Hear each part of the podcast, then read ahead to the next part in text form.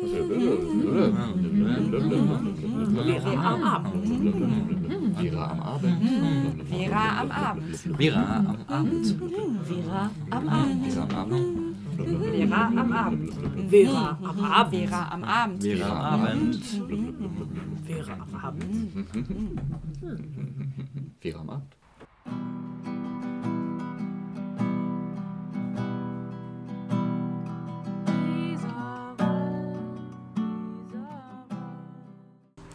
Herzlich willkommen zu Vera am Abend. Heute sind im Studio für euch ähm, für die Redaktion Katriona Dannenberg Und Isabel, und Robert an der Technik. Außerdem haben wir noch Gäste hier, aber die werden wir euch gleich vorstellen. Heute beschäftigen wir uns mit dem Thema Deutschland, die Braunkohle und der Hambacher Forst. Ähm, dafür haben wir Studiogäste, Studiogäste eingeladen, ähm, zwei Vertreterinnen der Initiative Climate Justice Greifswald ähm, sind bei uns im Studio. Ähm, vorweg sei äh, gesagt, beide werden nicht mit ihrem ähm, eigentlichen Namen auftreten, sondern der Name ist geändert. Aber ich freue mich, dass ihr da seid. Vielleicht sagt ihr mal kurz Hallo. Hallo, hi, Und wer seid ihr? ich bin Sarah. Ich bin Katharina. Okay, hallo, herzlich willkommen. Wir werden dann im Verlauf der Sendung ähm, noch einen Beitrag hören ähm, zum Thema Folgen der, des Braunkohleabbaus ähm, in Deutschland und weltweit ähm, und uns ansonsten mit den beiden Aktivistinnen aus der Gruppe unterhalten. Natürlich haben wir wieder eine große Menge passender Musik ausgewählt. Ähm, einen Song habt ihr schon gehört und dazu wird Isabel jetzt was sagen. Genau, Vera ist ja dafür bekannt, dass wir immer ja, sehr spannende Musik mitbringen, passend zu den Themen. Und im Hambacher Forst geht es bei den Protesten auch sehr stark darum, Musik zu machen. Und das Lied, was ihr gehört habt, heißt Leben für das Geld von Pelz and Purse. Und es ist inspiriert von den aktuellen Ereignissen in und um den Hambacher Forst. Deshalb haben sie das Lied geschrieben. Es ist ein Zeichen der Solidarität mit den Menschen, die sich dort gerade so sehr einsetzen. Für eine Welt, in der die Menschen die Natur, aus der sie kommen und zu der sie gehören, wertschätzen und ehren und in Frieden miteinander leben. Ja, und passend zu diesem Thema haben wir heute, wie gesagt, zwei Aktivistinnen der Gruppe ähm, Climate Justice Greifswald eingeladen. Ähm, ich würde mich freuen, wenn ihr eure, euch und eure Gruppe einfach einmal ganz kurz vorstellt. Genau, also wir haben uns ursprünglich mal gegründet als Ende Gelände Mobi-Gruppe, um eben auch Leute in Greifswald darauf aufmerksam zu machen, dass es die Aktion Ende Gelände gibt, dass in Deutschland immer noch Braunkohle abgebaut wird und dass es Menschen gibt, die sich dagegen stellen. Und mit großen Massenaktionen von zivilem Ungehorsam eben den großen Energiekonzernen wie RWE die Stirn bieten. Ähm, mittlerweile haben sich die Themenfelder der Gruppe ein bisschen erweitert und die Gruppe ist auch größer geworden. Und jetzt interessieren uns eben auch lokale Themen, wie zum Beispiel Nord Stream 2 oder ähm, solche Themen wie der Hambacher Forst und die dortigen Proteste. Ihr heißt Climate Justice Greifswald. Was bedeutet das für euch? Warum habt ihr euch diesen Namen gegeben? Also Climate Justice auf Deutsch heißt ja Klimagerechtigkeit und ähm, das ist eben ein Begriff, den es auch schon länger in der Geschichte der Klimabewegung gibt. Und wir fanden den Namen relativ passend, weil er für uns eben verschiedene Dinge bedeutet. Unter anderem, also möchten wir uns damit befassen, dass es eben eine große Diskrepanz gibt zwischen Menschen oder Staaten, Nationen, wie auch immer man das bezeichnen mag, die den Klimawandel hauptsächlich verursachen und den Personen, die von den Folgen des Klimawandels am schlimmsten betroffen sind. Genau, und ähm, auch eine wichtige Rolle spielt, meiner Meinung nach, dass gerade die Menschen, ähm, die vom Klimawandel am stärksten betroffen sind, oft nicht die Kapazitäten haben, sich dagegen zu wehren. Und wir sind mit einer Menge Privilegien geboren und aufgewachsen und ich finde es unglaublich wichtig, diese Privilegien zu nutzen, um für Menschen zu kämpfen, die das nicht tun können und an ihrer Stelle für Gerechtigkeit einzustehen. Außerdem finden wir halt, dass es nicht für alles in einem, dass der Klimawandel nicht nur mit technischen Lösungen ähm, gelöst werden kann und dass wir grundsätzlich unser Konsumverhalten überdenken müssen und genauso wie das System, ähm, das halt diese Ungerechtigkeiten nicht nur fördert, äh, also nicht nur zulässt, sondern sogar auch noch fördert. Okay. Ähm, ihr versucht deswegen ähm, in eurer mit, in, mit euren Tätigkeiten solidarisch zu sein, mit anderen Leuten, die vielleicht nicht so viele Möglichkeiten haben. Und einer der Kämpfe, ähm, die so ähm, ausgefochten werden, ähm, ist ja derzeit ganz prominent auch in den Medien der Hambacher Forst. Ähm, vielleicht erzählt ihr mal ganz kurz was darüber für unsere Hörer. Was ist der Hambacher Forst und ähm, genau, was ist da jetzt los? Genau, also der Hambacher Forst ist das ehemals größte Waldgebiet im Rheinland und es ist ein sehr alter Wald, der auch sehr arten- und strukturreich ist. Es ist ein Laubmischwald ähm, zum größten Teil und ähm, die Region dort, wo der Hambacher Forst äh, steht, sagt man, ist seit der letzten Eiszeit ungefähr bewaldet. Also es kursieren immer mal so die Zahlen, dass der Hambacher Forst eben 12.000 Jahre alt ist und damit auch aus Naturschutzgründen ein sehr relevantes Gebiet ist. Ähm, es wird aber aktuell dieser Wald nicht geschützt, obwohl vergleichbare Wälder in Deutschland zum Teil unter Schutz stehen und es auch im Hambacher Forst ähm, bedrohte Arten gibt, sondern dieser Wald gehört RWE und soll ähm, zu Grund, also aus Gründen der Braunkohleförderung eben nach und nach abgeholzt werden. Dieser Wald war mal 4000 Hektar groß. Wir haben das mal umgerechnet, das sind ungefähr 3704 Fußballfelder und heutzutage sind noch ungefähr 200 Hektar von diesem Wald erhalten, was sich ungefähr auf 185 Fußballfelder beläuft. Okay, und dieser Wald wird ja jetzt schon seit einigen Jahren verteidigt. RWE ist mit den Plänen bisher nicht so weit gekommen. Könnt ihr ein bisschen was auch zur Geschichte des Protests sagen? Ähm, der Wald wird jetzt schon ähm, seit einigen Jahren besetzt, ähm, am Anfang von einer relativ kleinen Gruppe und mit der Zeit sind immer mehr Menschen dazugekommen, haben ähm, immer mehr Baumhäuser in die Bäume gesetzt und ähm, da einfach über das ganze Jahr hindurch gelebt. Und ähm, genau, das konnte bis, bis heute aufrechterhalten werden, bis jetzt die große Räumung angefangen hat, vor circa einer Woche. Und im Moment wird halt unter massivem Material und ähm, Menscheneinsatz ähm, alles daran gesetzt, äh, diese Baumhäuser da runterzubekommen und alle Menschen aus dem Wald zu vertreiben. Wart ihr selber schon dort? Ähm, ich war noch nicht im Hambacher Forst. Nee, ich auch noch nicht. Aber ihr verfolgt es ganz intensiv vom Live-Ticker, habe ich schon vorher gehört. Vielleicht könnt ihr noch mal ganz kurz sagen, was ist denn ja jetzt ganz aktuell? Wie ist der Stand ganz aktuell? Okay, also das, was die Menschen gerade sehr doll beschäftigt, ist, dass es gestern einen tragischen Unfall gab. Und ähm, wir würden an dieser Stelle gerne auch nochmal unser Beileid ausdrücken und ähm, dazu sagen, dass wir mit unseren Gedanken und unseren Gefühlen auch bei den Menschen sind, die jetzt im Wald sind, die damit klarkommen müssen, was sie gesehen haben, was passiert ist und natürlich auch ähm, bei der Familie des verstorbenen Journalisten. Und ähm, ist denn jetzt, geht jetzt die Räumung weiter? Also nach aktuellen Angaben, was ich als letztes auf Twitter gelesen habe, sind bereits wieder Räumfahrzeuge im Wald angekommen. Ähm, die Vereinbarung war eigentlich, die Räumung zuerst zu stoppen, ähm, bis die Verhältnisse sich aufgeklärt haben. Aber gerade sieht es wohl so aus, als würde die Räumung jetzt weitergehen und als würden dort eben auch in den nächsten Tagen eventuell wieder Schneisen freigeschnitten werden oder Baumhäuser zerstört werden. Mittlerweile ist so circa die Hälfte der Baumhäuser zerstört. Ähm, genau, das waren ursprünglich so circa 60. Ich denke, so nach die Angaben sind nicht genau, vielleicht 20 sind noch übrig, vielleicht 30. Und was passiert mit den Leuten, die in den Baumhäusern waren derzeit? Werden die festgenommen oder was, was passiert mit den BesetzerInnen? Ähm, den letzten Stand, den ich habe, sind, dass fünf Menschen in Untersuchungshaft sitzen, ähm, wegen unterschiedlicher Vorwürfe. Und ähm, es wird eben ganz massiv gegen die BesetzerInnen dort vorgegangen.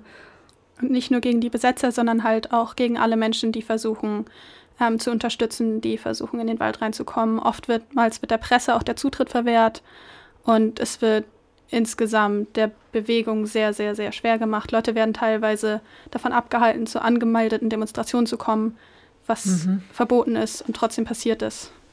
Ja, das, da gibt es ja auch viele andere Beispiele. Wir hören jetzt ähm, erstmal wieder Musik. Hast du schon mal vom Hambach gehört? Hast du jemals einen Tag, zwei, drei, ein Jahr oder einen Monat auf einem Baum gesessen? Einer der letzten verbliebenen Primärwälder in Europa verschwindet zugunsten einer Braunkohlegrube. Da wir es nicht geschafft haben, dort zu klettern und es für sechs Jahre zu besetzen, um seine 12.000 Jahre Artenvielfalt zu erhalten, haben wir ein Stück geschrieben, um nicht zu vergessen, was zählt. Ihr hört jetzt ein Lied von der französischen Band Pandra Fox, das heißt Hambach.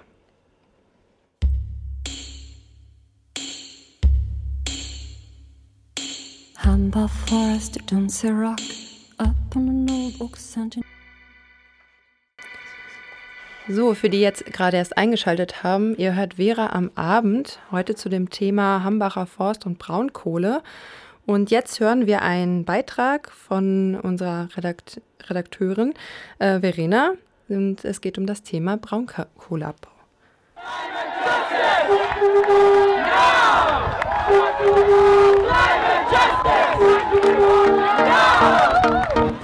Climate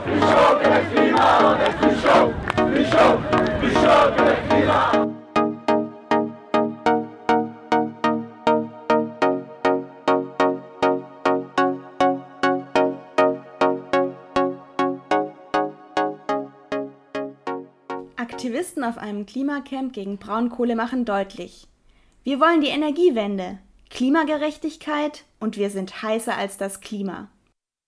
Deutschland führt die Tabelle der Länder mit der größten Braunkohleförderung mit 17,3 Prozent Anteil an der Weltförderung an, gefolgt von China und Russland. Diese Führung hat Deutschland seit Beginn der industriellen Produktion von sogenannter Weichbraunkohle inne. Ein wenig rühmlicher Platz, denn Braunkohle gilt als besonders schmutzige Variante der Energiegewinnung, als höchst klimaschädlich. Warum ist das so? Werfen wir zunächst einen Blick auf die Entstehung der Braunkohle.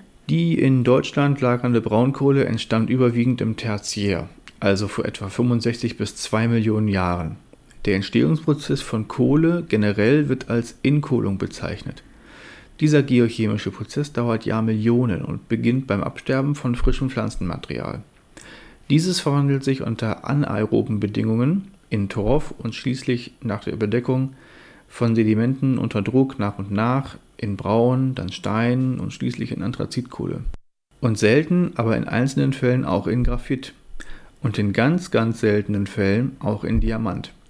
In dieser Reihenfolge nimmt der Anteil an Wasser und flüchtigen Bestandteilen laufend ab, also nimmt der relative Anteil an Kohlenstoff zu. Bei Graphit würde der C-Gehalt fast 100% betragen.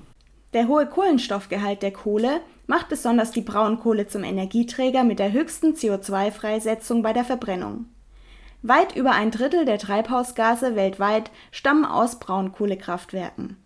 Die 35 größten Produzenten von Kohle, dazu gehören Peabody Coal, RWE sowie staatseigene Konzerne in China, Russland und Indien, sind für dieses Drittel der globalen Treibhausgasemissionen seit 1988 verantwortlich. Braunkohlekraftwerke stoßen zwischen 900 und 1200 Gramm CO2 pro Kilowattstunde aus. Bei Gas ist das etwas anders, da spielen auch Wasserstoffatome eine Rolle und der CO2-Ausstoß pro Kilowattstunde ist rund drei bis viermal geringer als bei Braunkohlekraftwerken. Und als wäre das nicht schon genug, sind Kohlekraftwerke auch sehr unflexibel und ineffizient. Unflexibel, weil man sie nicht schnell an- und abschalten kann. Das kann bis zu zwei Tage dauern. Bei einem Energiemix aus fossilen und erneuerbaren Energieträgern, wo Windkraft und Solaranlagen in ihrer Stromproduktion schwanken können, ist das nicht gerade vorteilhaft. Immer häufiger müssen Wind- und Solaranlagen vom Netz abgekoppelt werden, weil sich Kohlekraftwerke nicht weit genug herunterregeln lassen. Damit blockieren Braunkohlekraftwerke den Ausbau erneuerbarer Energien und schaden dem Vorankommen der Energiewende. Das sagt auch Dirk Janssen vom BUND in Düsseldorf in diesem Zitat. Sie sind nicht darauf ausgelegt, in ihrer Leistung schnell hoch und runter gefahren zu werden, um sich dann flexibel an die Nachfolge anpassen zu können.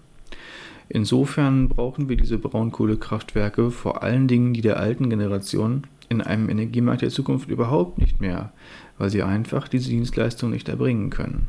Die Folgen des Kohleabbaus sind aber nicht nur unnötig hohe CO2-Emissionen.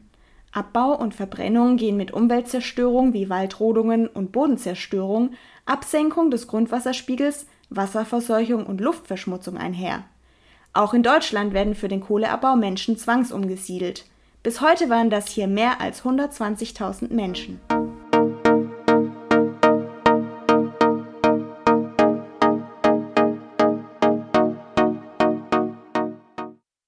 Insgesamt lagern weltweit rund 1000 Milliarden Tonnen Braun- und Steinkohlereserven in der Erde. Unter Reserven versteht man die zu gegenwärtigen Preisen und mit heutiger Fördertechnik gewinnbare Menge an Rohstoffen. Wenn wir den Klimawandel eindämmen wollen, dann darf davon, wenn überhaupt, nur noch ein Bruchteil verbrannt werden. Sofern man den Klimawandel eindämmen will. Denn obwohl Deutschland eigentlich auch das Pariser Klimaabkommen unterzeichnet hat, tut das Land nur wenig, um dem Ziel des Abkommens, die Erderhitzung auf unter 2 Grad, möglichst sogar unter 1,5 Grad Celsius zu begrenzen, näher zu kommen. Ein Spiel auf Zeit. Wissenschaftler des Potsdamer Instituts für Klimafolgenforschung haben berechnet, dass jede Verzögerung des Scheitelpunktes der weltweiten CO2-Emissionen um fünf Jahre einen zusätzlichen Anstieg des Meeresspiegels von 20 Zentimetern bedeuten kann, mit katastrophalen Folgen für Küsten und Inseln. Und auch für den Geldbeutel einzelner Staaten. Denn Klimaveränderungen zusammen mit einer unangepassten Landwirtschaft und dem Verlust von Lebensgrundlagen rufen horrende Kosten hervor. Doch trotz der angeblich eingeleiteten Energiewende unterstützen Politik und Verwaltung nach wie vor den Braunkohleabbau. Immer neue Abbaugenehmigungen werden erteilt. Ende März 2018 verlängerte die Bezirksregierung Arnsberg den Hauptbetriebsplan für den Tagebau Hambach. Argument: Der Hambacher Tagebau soll vollends ausgeschöpft werden. Deshalb darf RWE ab Oktober den Wald roden und die darunterliegende Braunkohle abbauen.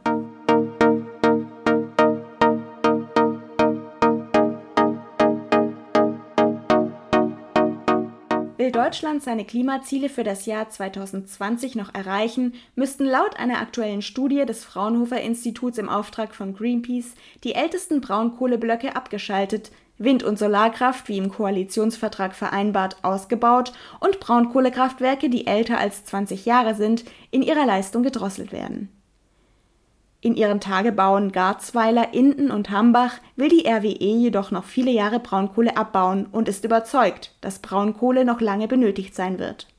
Laut RWE kann die Kohle nicht ohne weiteres durch andere Energieträger ersetzt werden. Dirk Janssen vom BUND sagt hingegen in diesem Zitat Wir haben einen Nettostromexport von etwa 60 Terawattstunden jährlich. Wenn wir hier die ältesten und schmutzigsten Uraltkraftwerke im Rheinland bis 2020 dicht machen würden, dann würde es niemand merken. Nirgendwo in Deutschland oder in Nordrhein-Westfalen gingen deswegen die Lichter aus.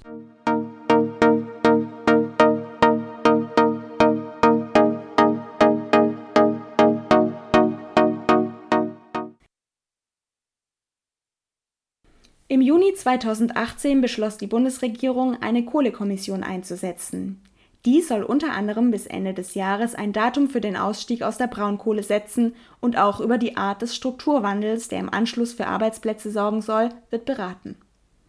Zu den Forderungen vieler Umweltverbände gehören die Einstellung der Förderung von Kohleverstromung, die Verpflichtung von Unternehmen zu menschenrechtlicher Sorgfalt auch beim Import von Steinkohle Deutschland muss auch weltweit dazu beitragen, Kohletechnologie gemäß ihrer Schadwirkung auf Mensch und Umwelt zu behandeln.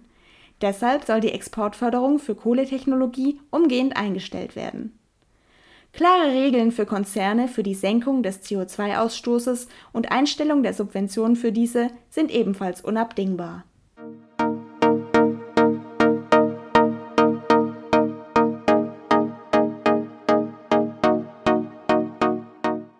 Nutzung von Kohle, man sollte es nicht meinen, ist in den letzten 40 Jahren sogar weltweit stark gestiegen.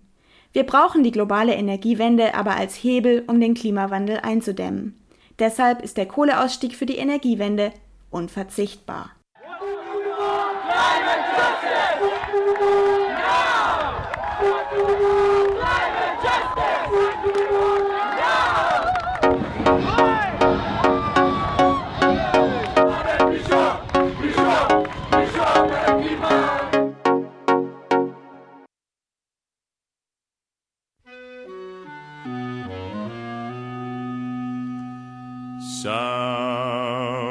People say a man is made out of mud.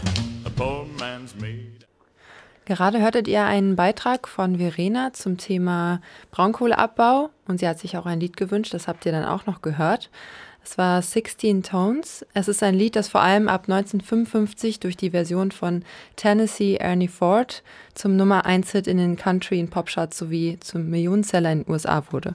Das Lied beschreibt das Leben in US-amerikanischen Kohlegruben, etwa zur Zeit des Zweiten Weltkriegs und greift sozialkritisch die teils unmenschlichen Umstände auf, unter denen amerikanische Kumpel mit ihren Familien zur damaligen Zeit leben mussten. Dazu zählte unter anderem vor allem auch die Lohnsklaverei. Ja, ihr seid bei Vera am Abend ähm, bei Radio 98.1 heute mit dem Thema Deutschland, die Braunkohle und der Hambacher, Hambacher Forst. Ihr könnt uns ähm, jeden zweiten Donnerstag ähm, immer um 21 Uhr in der geraden Kalenderwoche hören ähm, oder als Podcast auf bildung-verquer.de.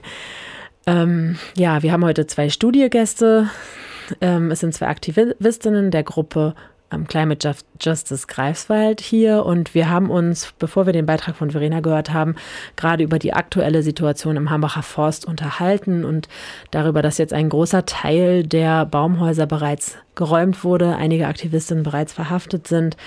Ähm, wir haben uns die Frage gestellt, das ist ja viel, was man riskiert, wenn man für einige Jahre äh, im Wald lebt oder auch für eine kurze Zeit, aber sich so auf diese Art und Weise widersetzt. Ähm, ja, was glaubt ihr? Warum machen die Menschen das? Ähm, also es gibt da, glaube ich, mehrere Ebenen. Und zwar zum einen gibt es eben das Thema des Klimawandels und ähm, der fossilen Energieträger, die, wie wir ja eben in dem Beitrag auch schon gehört haben, eben einen großen Teil dazu beitragen, dass sich das Klima verändert durch die Emission von Treibhausgasen. Und da ist es natürlich absoluter Irrsinn, einen weiteren Wald, der ja auch als Kohlenstoffspeicher dienen kann, abzuholzen zugunsten von fossilen, äh, äh, zur Gewinnung von fossilen Energieträgern. Und ich glaube, dass es einmal da ganz vorrangig eben diesen Grund gibt und dann gibt es natürlich auch noch weitere Gründe. Zum anderen soll zum Beispiel auch aufgezeigt werden, dass es alternative Konzepte des Zusammenlebens gibt und dass die Gesellschaft, so wie sie im Moment ist, nicht in der Form immer genauso nach denselben Regeln weiter funktionieren muss und vielleicht auch nicht darf. Und in dem Moment wird ein Kampf für ein, ein Wald, der seltene Arten hat, auf einmal zu viel, viel, viel mehr. Zu was? Was, zu was wird dieser Kampf? Ähm, also natürlich ist es da schwierig, für die ganze Bewegung zu sprechen. Und ich glaube, das kann nur jede von uns individuell beantworten und sich darüber Gedanken machen, was es für sie ganz persönlich bedeutet und warum wir uns für den Hambacher Forst einsetzen wollen. Ähm, für mich ist irgendwie ganz offensichtlich, dass an dieser Rosung so wahnsinnig viel verkehrt ist. Wenn man sich damit anfängt, damit auseinanderzusetzen, dann stößt man immer wieder über Sachen, wo man denkt, das kann doch einfach, das kann doch einfach nicht sein. Und auch Großteil der öffentlichen Meinung wäre halt eindeutig für den Erhalt des Hambacher Forst und trotzdem passiert das. Trotzdem wird da die Rodung vermutlich stattfinden. Und das ist für mich ein klares Zeichen dafür, was schiefläuft in unserer Demokratie. Und der Hambacher Forst ist für mich ein Symbol dafür, dass, es, dass wir die Chance haben, Einfluss zu nehmen. Und wenn Menschen da ihr Leben aufs Spiel setzen, ihre Freiheit aufs Spiel setzen, ähm, dafür kämpfen ähm, und alles geben, dann glaube ich, sagt das für mich, dass jeder das kann, jeder jederzeit die Wahl hat das zu tun. Ich bin in den Sommer gestartet mit so einem persönlichen Motto für mich. Ähm, das habe ich auf einer Postkarte gesehen, in der Küche von einer Freundin und das hat mich total berührt und das sagt, ähm, vielleicht ist es eines Tages Zeit, aufzuhören, den ganzen Tag politisch motiviert auf dem Sofa zu sitzen. Also du denkst ganz klar, man sollte auch etwas tun. Ja, und ich weiß, dass es nicht leicht ist und ähm, jeder muss das eigene Level finden, aber ich glaube, es gibt unendlich viele Wege, das zu tun. Und wisst ihr, habt ihr da irgendwie einen Überblick, ähm, wie viele Menschen, also jetzt gerade vor Ort sind, aber viele, wie viele vielleicht auch jetzt hinfahren, weil gerade akut so viel vor Ort los ist? Ich finde, das ist unglaublich schwierig abzuschätzen, weil es eben nicht nur aus der unmittelbaren Umgebung Unterstützung gibt, es gibt aus ganz Deutschland Unterstützung, es gibt aber auch aus ganz Europa und der ganzen Welt Unterstützung. Also ähm, wenn Menschen zum Beispiel schon mal sich die Twitter-Seite des Hambacher Forsts angeschaut haben, dann werden sie dort sehen, dass wir oder dass der Hambacher Forst ähm, eben Solidaritätsbekundungen aus Singapur bekommt, aus Südamerika, ähm, aus den verschiedensten Orten der Welt interessieren sich Leute für diesen Kampf, weil ich glaube, dass es auch nicht nur um den Hambacher Forst geht, sondern es geht um die globale Klimagerechtigkeitsbewegung. Es geht darum, dass Leute aufstehen, dass Leute sagen, wir haben bei uns vor Ort ein ähnliches Problem. Hier wird sich auch, hier wird auch Eigentumsrecht über Gemeingut gesetzt. Hier ähm, setzen sich Großkonzerne durch, zerstören die Natur und wir haben, wir fühlen uns machtlos dagegen. Wir müssen aufstehen, wir müssen dazu dagegen was tun. Und ähm, ich glaube, dass das auch ein kleiner Funken ist, der sich in die Welt verbreitet hat und dass das auch ähm, sich einfach in allen möglichen Regionen der Welt weiter ausbreiten wird. Das heißt, selbst wenn der Hambacher Forst jetzt geräumt und gerodet wird, dieses ich sag jetzt mal, Feuer wird nicht aufhören zu brennen, weil es überall solche Ungerechtigkeiten gibt und weil es überall Menschen gibt, die langsam aufwachen und sich sagen, wir können da nicht mehr zuschauen, wir müssen was tun. Und ich finde, gerade die Proteste rund um den Hambacher Forst sind einfach ein wunderbares Zeichen dafür, wie kreativ Widerstand sein kann. Es gibt Menschen, die sind auf Bäumhäusern, die wohnen dort schon mehrere Jahre. Es gibt Leute, die fahren regelmäßig in den Wald. Es gab letztens die Aktion Aufforsten bzw. Aufbäumen. Die Leute kamen mit Bäumen, haben neue Bäume gepflanzt dort rund um den Wald. Es gab es gibt regelmäßig Waldspaziergänge, es gibt Demonstrationen, es wird gesungen, es wird Musik gemacht. Die Leute setzen sich zusammen und stricken rote Linien, um den Wald vor RWE zu schützen. Es gibt so viele, unglaublich viele kreative Möglichkeiten, um diesen Widerstand zu unterstützen und um seine eigene Meinung auszudrücken. Und ich finde es so unglaublich wichtig, dass sich alle Leute dessen bewusst sind, dass es für jedes Aktionslevel einfach eine Möglichkeit gibt, sich an diesem Protest zu beteiligen und auf diesen äh, politischen Prozess Einfluss zu nehmen. Ähm, also der Hambacher Forst hat eine sehr, sehr große Symbolwirkung, sogar international. Ähm, du hattest eben gesagt, ähm, dass du das Gefühl hast, wenn der Wald gerodet wird, das fühlt sich so falsch an, an ganz, ganz vielen Stellen. Was ist alles falsch daran aus deiner Perspektive? Was ist das, was falsch ist? Ähm, ich weiß gar nicht, wo man da anfangen soll. Man stolpert immer wieder über so Sachen, ähm, die komplett verkehrt sind. Zum Beispiel ähm, tagt ja gerade die Kohlekommission über einen eventuellen Kohleausstieg und ähm, das ein Zwischenbericht wird wohl jetzt ähm, Ende Oktober da stehen und der wird eventuell sagen, dass, dass, dass keine weitere Kohle abgebaut werden soll. Und trotzdem geht man dahin und räumt den Wald und fängt an, den Wald zu roden. Und allein das ist schon so komplett absurd. Und RWE hat teilweise Falschinformationen eingebracht. Die haben gesagt, wenn wir jetzt dieses Jahr die Rodung aussetzen, dann müssen wir sofort ähm, die Braunkohle, den Braunkohleabbau stoppen und die Stromversorgung ist gefährdet. Und dann hat die Deutsche ähm, Welle recherchiert und hat gezeigt, nein, das stimmt nicht. Die können noch drei Jahre weiter fördern, ohne den Holz zu roden, äh, den Wald zu roden. Und ganz viele Sachen laufen da einfach unglaublich verkehrt. Und es ist ja tatsächlich so, dass immer noch ähm, über nee, 22 Prozent des deutschen Strommix aus Braunkohle ähm, äh, kommen was ja auch erstaunlich ist, weil auch schon lange in der Diskussion ist, dass es auch eine sehr ineffiziente Energiegewinnung ist. Ähm, ich äh, wird denn da auch, also wofür wird denn da gekämpft im Ambacher Forst? Gibt es was, wo ihr sagt, also ihr hattet eben schon gesagt, für andere äh, Gesellschaftsmodelle, habt ihr noch irgendwie andere Sachen, wo ihr sagt, ja, dafür steht es eigentlich so ein bisschen? Natürlich für eine Energiewende. Ich denke, das ist natürlich auch ganz offensichtlich, dass wir halt wegkommen müssen von ineffizienten und klimaschädlichen Energieträgern und dass der Wandel jetzt und auf der Stelle passieren muss, weil wir sonst überhaupt keine Chance haben, jemals unsere Klimaziele zu erreichen. Mhm. Und ist, ähm, ihr habt auch schon von der von dem internationalen, äh, von der internationalen Vernetzung ähm, innerhalb dieser ganzen Bewegung gesprochen. Ist denn vor Ort auch jetzt gerade, sind viele internationale Leute auch vor Ort? Wisst ihr da was drüber? Also ich weiß, dass einige internationale Leute vor Ort sind. Ich kann es leider nicht beziffern, ähm, weil ich also weil generell gerade unklar ist, wie viele Menschen ähm, dort im Forst sind, wo die alle herkommen, wer die alle sind. Aber ich glaube, es ist auch nicht so relevant. Es ist mhm. relevant zu sagen, es sind viele Menschen da, es ist auch internationale Unterstützung da.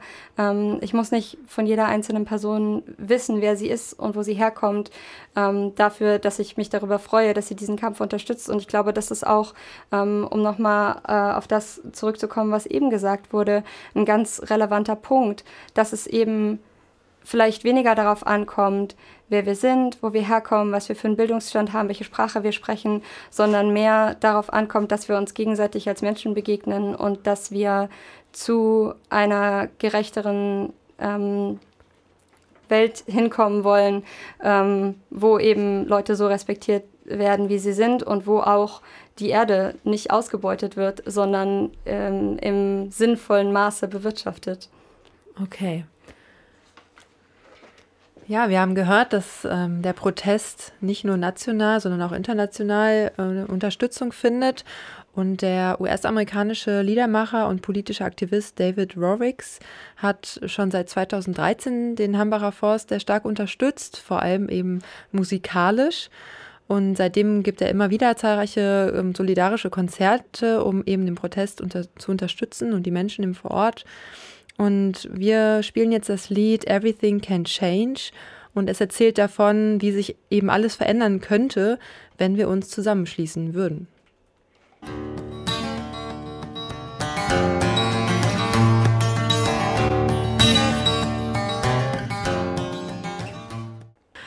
Ja, mit uns hier im Studio bei Vera am Abend ähm, sind Sarah und ähm, Katharina von der Initiative, Greifswald-Initiative ähm, Climate Justice Greifswald. Ähm, und wir sprechen über den Hambacher Forst- und Kohleabbau. Ähm, ja, wir haben eben ganz viel darüber gesprochen, was vielleicht so eure Perspektive oder auch eine Vision ist oder auch wofür der Hambacher Forst steht, was eigentlich erreicht werden soll durch diesen Kampf. Ähm, Jetzt, ihr beschäftigt euch aber auch mit der Politik, also mit der Frage, wohin geht es denn eigentlich jetzt gerade in Deutschland? Es, hat eine, es ist eine Kohlekommission gegründet worden, wo ähm, gemeinsam mit Umweltverbänden, Vertretern aus Wirtschaft und Politik und so weiter ja ähm, genau nach einer Lösung gesucht werden soll. Ähm, ja, kannst du dazu vielleicht noch mal was sagen? Sehr gerne. Ähm, diese Kohlekommission wurde im Juni 2018 gegründet und ähm, soll einen Vorschlag unterbreiten für den Kohleausstieg und insbesondere das Enddatum festlegen, was für den Hambacher Forst natürlich unglaublich relevant sein kann. Ähm, der Abschlussbericht soll Ende 2018 vorlesen, äh, vorliegen, aber wie schon erwähnt, ähm, wird wohl Ende Oktober die ersten in Empfehlungen für die Entwicklung der Kohle in Deutschland rauskommen. Und daran hängt im Moment ziemlich, ziemlich viel. Ähm, in dieser Kohlekommission sitzen Vertreterinnen der Wirtschaft, ähm, der Politik, allerdings muss man dazu sagen, keine Menschen aus Oppositionsparteien, ähm, der Wissenschaft und auch regionale Vertreter. Ähm, und natürlich kann man sich schon vorstellen, an der Zusammensetzung der Menschen da war das von Beginn an von unglaublichen Konflikten geprägt. Ähm, die haben sich bis heute nicht auf eine Datengrundlage geeinigt, von der sie überhaupt ausgehen wollen. Ähm, und es wurde auch stark diskutiert, ob der Hambacher Forst in diesem Fall überhaupt ein Thema sein soll, bis dann ähm, Naturschutzbünde gedroht haben, auszusteigen, wenn das nicht thematisiert wird. Und deswegen wird es jetzt thematisiert. Ähm, von unserer Seite als Klimagerechtigkeitsbewegung wird natürlich viel Kritik an dieser Kohlekommission ähm, ge gemacht, weil ähm, wir halt sehr stark befürchten, dass da nur kleine Zugeständnisse für, die, für den Klimaschutz bei rumkommen und ähm, das Problem sozusagen so ein bisschen klein gewaschen wird, aber nicht wirklich ein fundamentaler Systemwandel stattfindet, der das Problem wirklich lösen könnte. Ähm, zudem wird auch sehr national gedacht und äh, internationale Aspekte ähm, einfach nicht berücksichtigt, sowie häufig ist auch ein Argument, dass ähm, wir unbedingt Arbeitsplätze retten müssen. Ähm, während halt ähm, im globalen Süden und an anderen Orten einfach Leben auf dem Spiel stehen. Und das wird ähm, nicht in dem Maße berücksichtigt, wie wir das wichtig finden. Also große Kritik an dem Kurs der Bundesregierung derzeit. Ähm, da wäre doch mal ganz interessant zu hören, was ihr für einen Kurs dem gegenüberstellt. Große Fragen. Ähm, wir sind für einen sofortigen Ausstieg aus Braunkohle, aus Kohle, aus generell aus fossilen Energieträgern. Ähm, wir möchten, dass das System, in dem wir leben, überdacht wird, dass wir konkret uns anschauen können, wie wir in einer hierarchiefreieren Gesellschaft vielleicht leben können, in einer Gesellschaft auf jeden Fall, in der alle Menschen die gleiche Chance haben, ähm, zu überleben, sich weiterzubilden, an dieser Gesellschaft teilzuhaben. Ähm, eine riesengroße Menge von großen Dingen, die man verändern will. Und für all das steht der Hambacher Forst? Unter anderem, auf jeden Fall. Ähm, die Bete äh, Protestbewegung dort ist einfach so gewaltig und so mannigfaltig, dass ich glaube, dass ähm, dort auch Alternativen gelebt werden, die einfach uns den Weg zeigen können, wie wir auch miteinander umgehen können. Und was uns eben ganz wichtig ist, ähm, an diesem ganzen Thema. Es wurde eben schon mal angesprochen, dieser internationale Aspekt. Ähm, der Klimawandel hört nicht an Ländergrenzen auf. Alles, was wir hier in die Luft emittieren, wird sich überall auf der Erde bemerkbar machen. Und solange wir nicht anfangen, das mitzudenken, ähm, können wir nicht auf den richtigen Weg kommen. Wie wollt ihr denn jetzt die Menschen davon überzeugen, das mitzudenken? Hier in Greifswald. Hier in Greifswald ganz konkret. Ähm, machen wir zum Beispiel am 19. Oktober im Ikuvo gegen 19 Uhr eine Ende Gelände Mobi-Veranstaltung, ähm, wo die Menschen gerne hinkommen können, sich mehr über das Bündnis und äh, die Initiative Ende Gelände informieren und vielleicht auch mit uns einen spannenden Film zum Thema Klimawandel schauen können und zum Thema Protestbewegung. Ähm, dann möchten wir natürlich alle Menschen einladen, ähm, sich irgendwie solidarisch mit dem Hambacher Forst zu zeigen, ähm, Plakate aufzuhängen, hinzufahren, wenn sie die Möglichkeit haben. Ähm, es werden immer wieder Sachspenden benötigt, es werden immer wieder Geldspenden benötigt und ähm, uns ist es ganz wichtig, dass die Leute up-to-date bleiben, sich informiert halten. Ähm, das geht zum Beispiel über Twitter, das geht ähm, übers Radio, das geht über Tageszeitungen, das funktioniert über den Blog des Hambacher Forsts. Es gibt unglaublich viele Möglichkeiten, gerade jetzt, wo das Thema so präsent in den Medien ist, sich zu informieren. Und ähm, außerdem würden wir natürlich alle Leute noch einladen, gerne ähm, Ende Oktober nach, ähm, ins Braunkohlerevier im Rheinland zu fahren, mit uns zu Ende Gelände zu kommen. Ähm, jetzt erst recht auch wenn die Rodungen im Hambacher Forst bereits begonnen haben sollten, dort die Solidarität zu zeigen. Und zwar ähm, vom 25.10. bis zum 29.10. wird es eine weitere Ende Geländemassenaktion im Rheinland geben.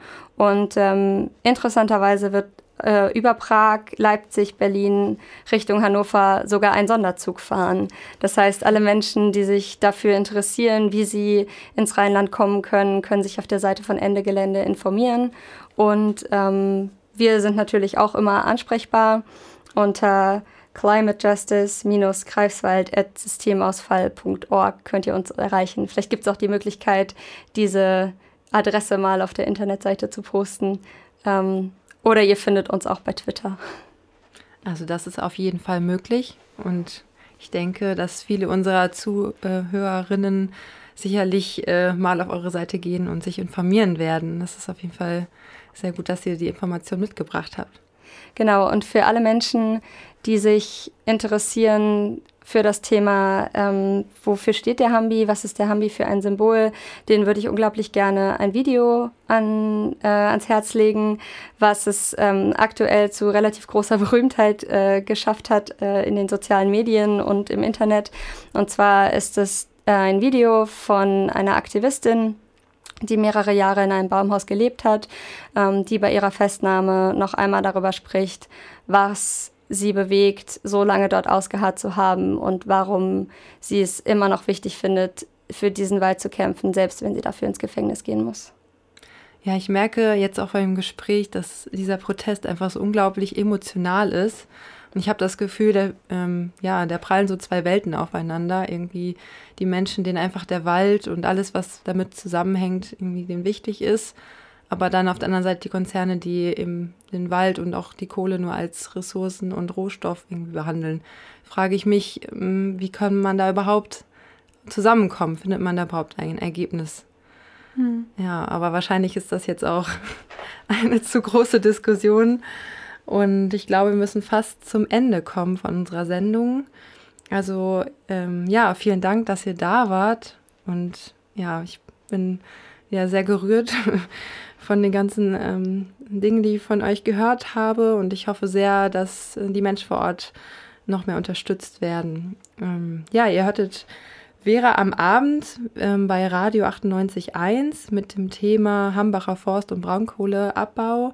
Ihr könnt uns jeden zweiten Donnerstag um 21 Uhr in der geraden Kalenderwoche live hören oder zum Nachhören als Podcast auf bildung-verquer.de. Genau, und wir waren heute im Studio. ähm, was sagt? Mit Katriona und Isabel und Robert an der Technik. Ähm, genau, und was ich noch sagen wollte ist, wir suchen immer neue Stimmen, die Lust haben, mit uns diese Radiosendung zu gestalten.